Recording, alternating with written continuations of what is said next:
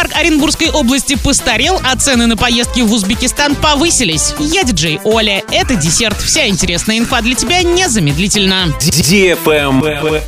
News. Автопарк Оренбургской области постарел на 8 месяцев по сравнению с аналогичным периодом прошлого года. Средний возраст машин в регионе составляет 12 лет 3 месяца. По сравнению с 2021 годом, в этом году машины жителей России постарели на 4 месяца, а их средний возраст составил 15 лет. В Оренбурге относительно молодые автомобили, их средний возраст близок к машинам из Москвы 11,5 лет. Из Санкт-Петербурга 12 лет 2 месяца. Самый свежий автопарк в Татарстане 10 лет, а вот жители Дальнего Востока и Сибири ездят на самых старых автомобилях. Так, на Камчатке средний возраст машины 20 лет 2 месяца. В Республике Алтай 19 лет 9 месяцев. В Еврейской автономной области 19 лет и 1 месяц. Как выяснили специалисты, самые молодые на дорогах страны машины китайских и корейских марок. Их средний возраст 4 года 3 месяца и 6 лет соответственно. А самыми взрослыми признаны автомобили с правым рулем со средним возрастом в 17 лет.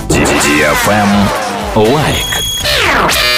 Гивище во ВКонтакте близится к финалу. Уже совсем скоро, 30 апреля, мы разыграем главный приз – 50 тысяч рублей. Заходи в группу Гивище во ВКонтакте и участвуй в ежедневном розыгрыше. Общий призовой фонд более 200 тысяч рублей. Для лиц старше 12 лет. На правах рекламы генеральные партнеры. Ковры Новоснецова, магазин Фортуна, магазин техники Apple Ребро, салон-магазин Жадор, Секрет совершенства, Акватория тепла, окна Евростандарт, группа компаний Т+. Travel Guide.